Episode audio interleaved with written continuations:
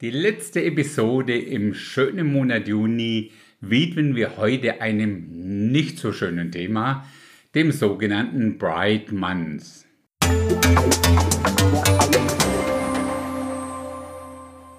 Bright ist bekannterweise das englische Wort für Stolz, also der Monat des Stolzes. Entstanden ist dieser Monat ursprünglich schon so irgendwann mal in den 70er Jahren. Diesen Monat Juni feiern und nutzen alle irgendwie queren Menschen, um zu zeigen, dass sie stolz sind auf ihre Andersartigkeit. Auch wenn es eher unpopulär ist, um dazu oder dagegen Stellung zu beziehen, sollten wir doch eine biblisch begründete Meinung dazu haben. Ursprünglich kommt diese Bewegung rund um den Brightmans aus der heute ja schon fast klassischen Schwulen- und Lesben-Szene. Inzwischen sind unter diesem Schirm oder besser gesagt unter diesem Regenbogen alle irgendwie queren Menschen versammelt. Zunächst mal die klare Aussage Gottes. Er hat alle Menschen lieb, auch die Queren. Ganz einfach, weil auch sie nach und in dem Ebenbild Gottes geschaffen sind. Und Gott durch seinen Sohn Jesus Christus auch ihr Sündenproblem gelöst hat. Das schließt allerdings auch ein, dass Gott nach wie vor die Sünde als solche hasst und als Sünde auch bezeichnet. Ansonsten wäre ja seine Menschwerdung und sein Gekreuzigtwerden irgendwie sinnlos gewesen. So, damit sind wir auch schon beim größten Problem vom Bright Months. Ganz unabhängig erstmal vom Grund, auf was man stolz ist, ist der Stolz allein schon eine, ja, wenn nicht sogar die größte Sünde an sich. Also selbst im katholischen Glauben ist es die erste von, glaube ich, sieben Todsünden. Stolz und Hochmut wird in der Bibel übrigens oftmals ja synonym benutzt. Was war denn die erste Sünde, von der die Bibel berichtet und mit der die Gottheit als solche das erste Mal konfrontiert wurde? Richtig, der Stolz von Luzifer oder auch Satan genannt, der zu dem Zeitpunkt ja noch im Himmel war und seinen Platz über den von Gott setzen wollte. Doch wie heißt so schön, Hochmut kommt vor dem Fall. Diese Aussage ist übrigens wie so viele andere auch der Bibel entnommen. Findest du in Sprüche 16, Vers 18, dort steht, Stolz kommt vor dem Zusammenbruch und Hochmut kommt vor dem Fall. Wir wissen also, dass Hochmut und Stolz der Grund waren, warum Gott Satan letztendlich degradiert und aus dem Himmel geworfen hat. Er trägt damit die volle Konsequenz für sein Handeln, auf ewig. Wenn wir unsere Bibel aufmerksam lesen, dann sehen wir, dass Gott die Menschen eines Tages belohnen wird, jeweils nach ihren Taten für ihn, für sein Reich oder einfach für seine Menschen. Da können wir doch davon ausgehen, dass es auch unterschiedliche Strafen in welcher Form auch immer für ganz unterschiedliche Sünden geben wird. Deshalb gebe ich an der Stelle ausnahmsweise der katholischen Kirche recht, wenn sie stolz an die erste Stelle stellt. Ergibt es da Sinn, etwas zu feiern, einen ganzen Monat lang, von dem Gott sagt, dass er es hasst? Wir haben ja auch schon gesehen, dass der Brightmans ursprünglich aus der Schwulen- und Lesben-Szene kommt. Auch wenn sich in der Zwischenzeit schon vielerlei andere Gruppen angeschlossen haben, so demonstrieren sie doch alle unter demselben Regenbogenzeichen. Diese Flagge wurde ursprünglich mal mit sechs Farben erstellt. Inzwischen wurden die Farben beliebig erweitert, weil immer mehr Gruppen dazukamen. Der ursprüngliche Regenbogen Gottes hat sieben Farben und steht als Zeichen seines Bundes mit dem Menschen.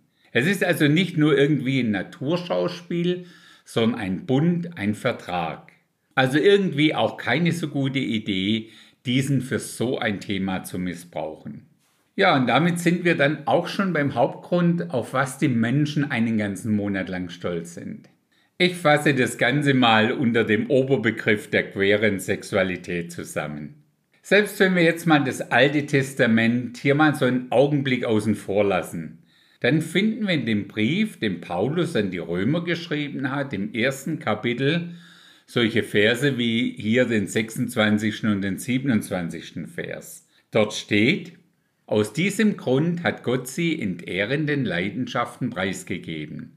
Die Frauen vertauschen den natürlichen Geschlechtsverkehr mit dem widernatürlichen. Und genauso machen es die Männer. Statt mit Frauen zu verkehren, wie es der natürlichen Ordnung entspricht, wurden sie von wildem Verlangen zueinander gepackt. Männer ließen sich in schamlosem Treiben mit anderen Männern ein.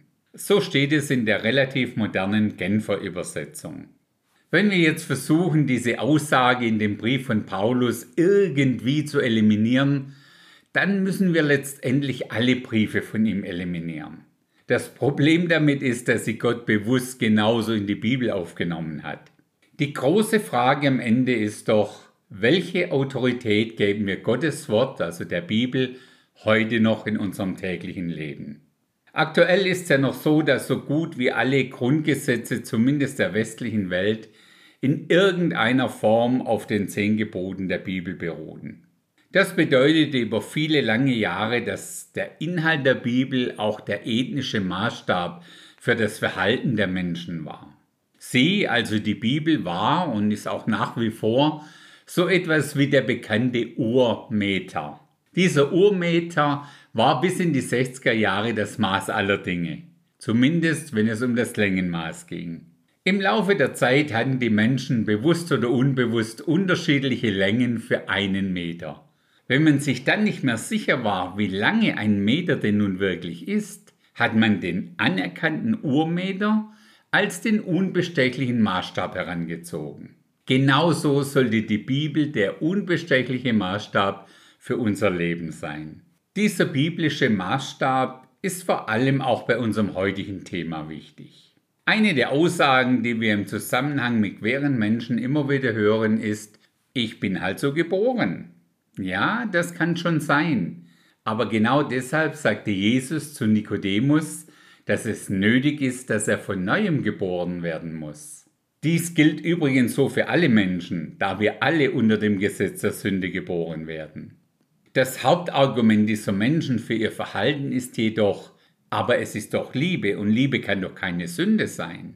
Jetzt kann ich natürlich behaupten, doch, das ist Sünde. Damit würde erstmal einfach nur Aussage gegen Aussage stehen. Das ist dann genau der Punkt, an dem wir den Urmeter einsetzen müssen. In unserem Fall also die Bibel als Maßstab.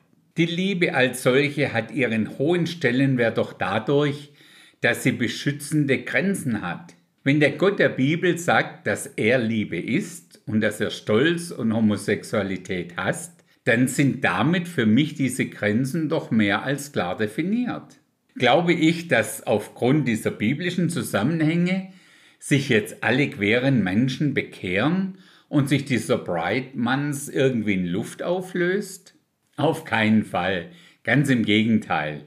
Ich persönlich gehe mal davon aus, dass diese Bewegung in Zukunft weiter stark zunehmen wird. Für das in Anführungszeichen Problem mit der Bibel hat ein gewisser Harari, also einer der führenden Köpfe des Weltwirtschaftsforums, übrigens auch schon eine Lösung parat. Harari sagte kürzlich in einem Interview, dass die künstliche Intelligenz durchaus in Zukunft die oder besser eine Bibel für eine neue Religion neu und wie er sagt, vor allem korrekt schreiben könnte. Kurz zusammengefasst, man ersetzt Gott einfach durch künstliche Intelligenz. Da diese künstliche Intelligenz eng mit dem falschen Propheten und dem Antichristen zusammenarbeitet, können wir davon ausgehen, dass in dieser kommenden neuen Bibel und Religion der uns bekannte Gott keine Rolle mehr spielt. Vielleicht erinnerst du dich an die Aussage über den Antichristen in einer anderen Episode. Er, also der Antichrist, wird sich auch nicht um den Gott seiner Väter kümmern. Daniel 11, 37. Nun ja, der Mensch ist natürlich nicht dazu da, das Wort Gottes zu verändern. Ganz im Gegenteil. Das Wort Gottes ist da, die Menschen zu verändern.